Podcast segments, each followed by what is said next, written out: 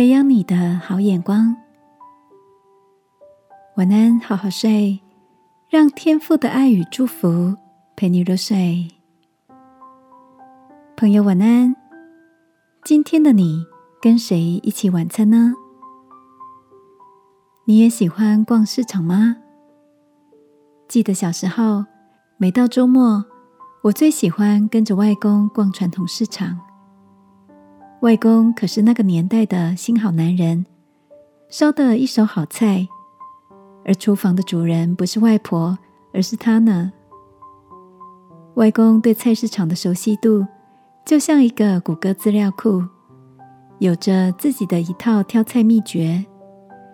有的在手上敲敲，有的看看瓜蒂长不长，有的看颜色，有的观察外形，就能知道。这瓜甜不甜？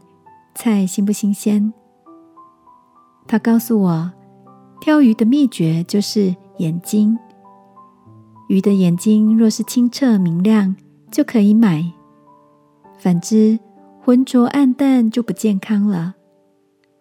他还叮咛着我，我们的眼睛也很重要，要看对的东西，心才会干净，才会健康。现在想起外公给我的教导，除了心里感到温暖，也想到耶稣说：“眼睛就是身上的灯，你的眼睛若嘹亮，全身就光明；眼睛若昏花，全身就黑暗。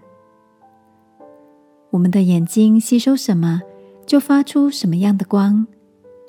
这里的嘹亮，指的就是单纯、诚实。”慷慨宽大的，亲爱的，你都把眼睛带到哪里，看了些什么呢？当我们看着仁慈，就发出慈爱的光；吸收清洁，就发出光明。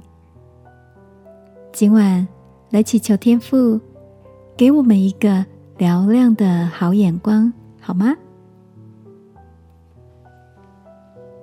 亲爱的天父。